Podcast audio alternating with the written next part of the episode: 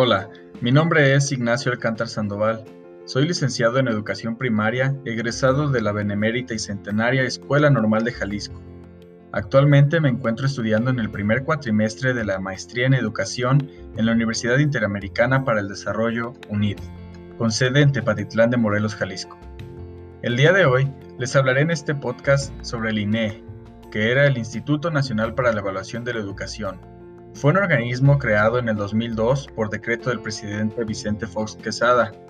Recibió mayor impulso en el sexenio del presidente Enrique Peña Nieto y fue disuelto el 15 de mayo del 2019 al publicarse en el Diario Oficial de la Federación la reforma educativa del presidente Andrés Manuel López Obrador. Este instituto tenía como principal tarea evaluar la calidad, el desempeño y los resultados del sistema educativo nacional, en educación preescolar, primaria, secundaria y media superior. Tenía como misión evaluar la educación obligatoria, coordinar y regular las tareas de evaluación en el Sistema Nacional de Evaluación Educativa y aportar directrices de mejora con el fin de contribuir al cumplimiento del derecho a una educación de calidad con equidad. Los principios que orientaban las tareas del INE eran mejora educativa, el principio de equidad, la evaluación justa, la atención a la diversidad y el principio de participación. El INE elaboró una serie de recomendaciones para mejorar la educación en México, las llamadas directrices para mejorar la calidad y equidad. Son cinco grupos de directrices resultado de un análisis de evaluaciones e investigaciones educativas. A continuación, les hablaré de cada uno de estos cinco grupos de directrices, sus objetivos generales, prioridades estratégicas y una breve explicación de cada una. Las primeras son las directrices para mejorar la formación inicial de los docentes de educación básica. El INE argumentaba que la docencia es uno de los factores más importantes para garantizar el derecho de todos los niños y jóvenes a aprender. Por ello, estableció directrices centradas a la atención en la mejora de formación inicial de docentes de educación básica, destacando que esta etapa en la trayectoria profesional de los docentes es el espacio desde donde es posible construir las bases formativas de una práctica profesional pertinente, equitativa y de calidad. Estas directrices tenían como objetivos generales contribuir a que las autoridades educativas tomen decisiones para mejorar la formación inicial de docentes de educación básica, generar nuevas dinámicas de trabajo académico institucional dentro de las instituciones formadoras de docentes y colocar en la agenda pública la importancia de la formación inicial docente para el cumplimiento del derecho de educación para que la docencia fuera altamente valorada por la sociedad. La primera directriz de este grupo es fortalecer la organización académica de las escuelas normales. La segunda, desarrollar un marco común de educación superior para la formación inicial de docentes. La tercera es crear un sistema nacional de información y prospectiva docente. Y la cuarta y última, organizar un sistema de evaluación de la oferta de formación inicial de docentes. El segundo grupo de directrices es llamado Directrices para mejorar la atención educativa de niñas, niños y adolescentes de familias de jornaleros agrícolas y migrantes. Su propósito era incidir en la política educativa dirigida a atender a la niñez de las familias de, de jornaleros agrícolas y de esta manera avanzar en el cumplimiento de derecho a la educación en México. Sus objetivos generales de este grupo de directrices eran propiciar que las autoridades educativas tomaran decisiones orientadas a garantizar un servicio educativo de calidad para niñas, niños y adolescentes de familias de jornaleros agrícolas migrantes, y promover que los sectores gubernamental, social, privado y académico reconocieran la necesidad urgente de atender a esta población. La primera directriz de este grupo era rediseñar las políticas de atención educativa a partir del fortalecimiento del presupuesto público, los procesos de planeación, la coordinación institucional y la participación social. La segunda directriz, asegurar la pertinencia de un modelo educativo intercultural, así como la disponibilidad, idoneidad y desarrollo profesional del personal con funciones de docencia. La tercera, el desarrollo de un sistema unificado de información educativa y adecuar las normas de control escolar. La cuarta y última de este grupo era fomentar la innovación, la evaluación educativa y la gestión social de proyectos. El tercer grupo de directrices es el llamado para mejorar la atención educativa de niñas, niños y adolescentes indígenas. Su propósito general era lograr que las autoridades formularan políticas educativas que garantizaran los derechos de las comunidades indígenas, particularmente el derecho a recibir una educación en su lengua y a ser consultados sobre la educación que reciben. Sus objetivos generales eran promover que los pueblos indígenas ejercieran el derecho a ser consultados en los asuntos que les afectaran, contribuir a la toma de decisiones orientadas a garantizar el derecho a una educación de calidad, con pertinencia lingüística y cultural para niñas, niños y adolescentes indígenas. Avanzar en la eliminación de discriminación cultural y lingüística de los pueblos originarios y fortalecer el ejercicio pleno de sus derechos individuales y colectivos. Y el último objetivo, promover acciones para que niñas, niños y adolescentes indígenas accedieran a la educación y permanezcan en ella, logrando niveles adecuados de aprendizaje. En este grupo de directrices encontramos seis. La primera, fortalecer el enfoque de inclusión, equidad y no discriminación en la política educativa nacional, con énfasis en la atención y la participación de la población indígena. La segunda, robustecer el vínculo entre la escuela y la comunidad, como ejercicio de los derechos de los pueblos indígenas y base de la pertinencia de la calidad de la educación que reciben.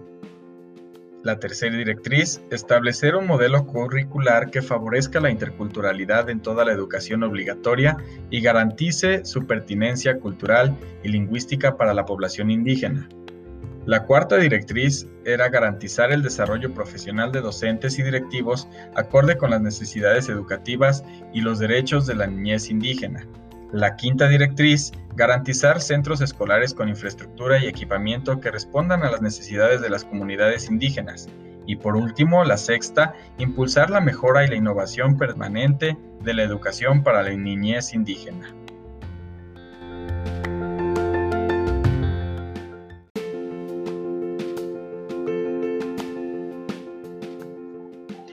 Cuarto grupo de directrices es el llamado para mejorar la permanencia escolar en la educación media superior.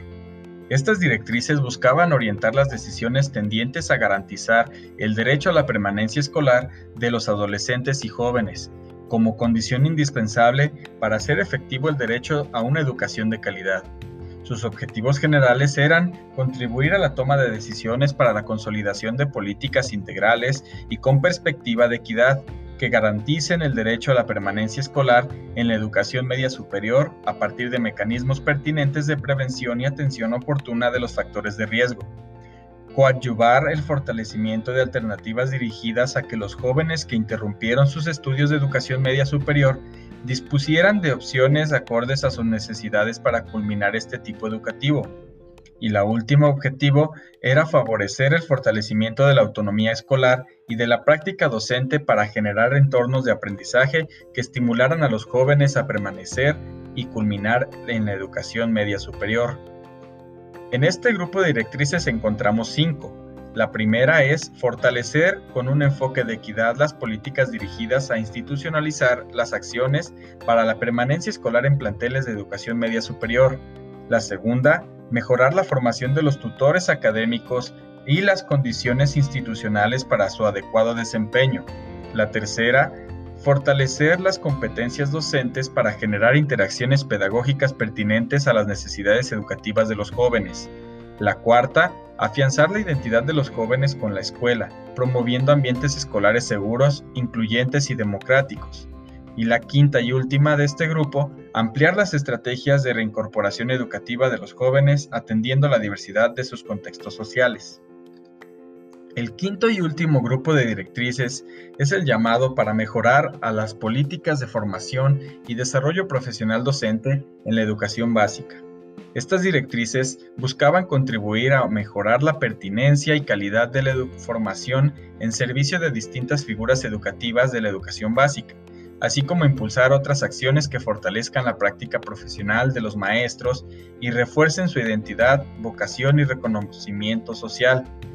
Tenían como objetivos generales establecer un nuevo concepto de desarrollo para la mejora profesional, reforzar capacidades y la coordinación institucional para mejorar el diseño, la implementación, el seguimiento y evaluación a las políticas de formación y desarrollo profesional de docentes de educación básica fortalecer los diversos dispositivos de formación en servicio, así como los programas, acciones y equipos de apoyo, asesoría y acompañamiento. Y por último, consolidar el vínculo entre la evaluación y la formación docente. Dentro de este grupo de directrices encontramos cinco. La primera, redefinir conceptualmente el desarrollo profesional docente, así como el marco para su operación institucional, a partir de un enfoque integral, participativo y contextualizado. La segunda directriz de este grupo era fortalecer la rectoría de la autoridad educativa en materia de formación y desarrollo profesional docente, así como las capacidades institucionales en los ámbitos federal y local. La tercera directriz, garantizar el funcionamiento del servicio de asistencia técnica a la escuela, reforzando la pertinencia, la equidad y la calidad de las actividades de apoyo, acompañamiento y asesoría técnica pedagógica. La cuarta era afianzar la relación entre formación, acompañamiento y evaluación de docentes para la mejora de su práctica profesional. Y por último, la quinta era fortalecer la organización profesional, la vocación y la identidad de los docentes para consolidar su función como agentes estratégicos de cambio educativo y social. En sí, estos cinco grupos de directrices eran sugerencias que se hacían a la Secretaría de Educación para formular políticas públicas que pudieran ayudar a mejorar la calidad educativa. Sin embargo, el INE nunca fue bien recibido por la mayoría de los docentes y por muchas otras personas que se encontraban en el medio de la Secretaría. Decían que este instituto estaba enfocado principalmente a atacar y desprestigiar la profesión del docente. Por esta razón, en el año 2019, cuando el presidente Andrés Manuel López Obrador emitió su reforma educativa, se tomó la decisión de disolver este instituto y únicamente nos quedaron estas directrices como sugerencias para tomar en cuenta en, el futuro de nuestra educación.